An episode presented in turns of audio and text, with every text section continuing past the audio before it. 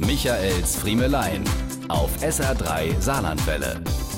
Heute machen wir es mal umgekehrt. Heute warte ich nicht auf Ihren Applaus, die in meinem Beruf übliche Währung. Heute klatsche ich mal. Aber nicht am Fenster, sondern hier im Radio. Die anderen müssen da jetzt mal durch.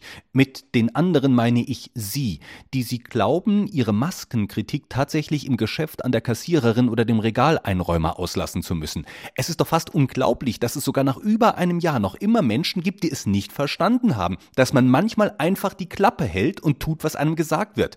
Wer in ein Geschäft geht, hat dort Maske zu tragen. Und zwar nicht unter der Nase oder unter dem Kinn, sondern drüber.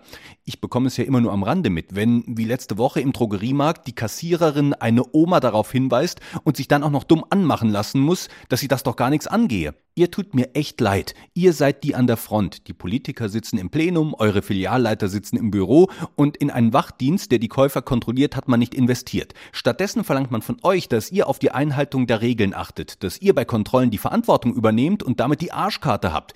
Ihr müsst mit dummen Menschen über Sinn oder Unsinn diskutieren und bekommt was über Atemprobleme erzählt und Maskenunverträglichkeitsbescheinigungen vorgezeigt von Leuten, die sich von euch an der Kasse dann noch schnell vier Päckchen Zigaretten aus der Gitterbox holen lassen. Eure Nerven hätte ich nicht.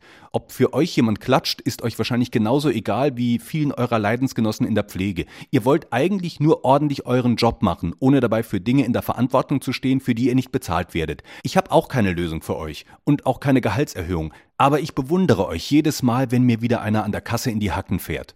Und einen kleinen Tipp für mehr Gelassenheit trotz Wut in der Buchs habe ich dann doch noch für euch.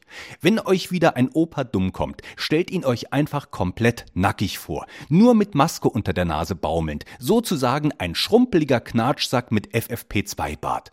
Viel Spaß dabei und weiter so. Michaels Friemelein. Jede Woche neu auf SR3 Saarlandwelle.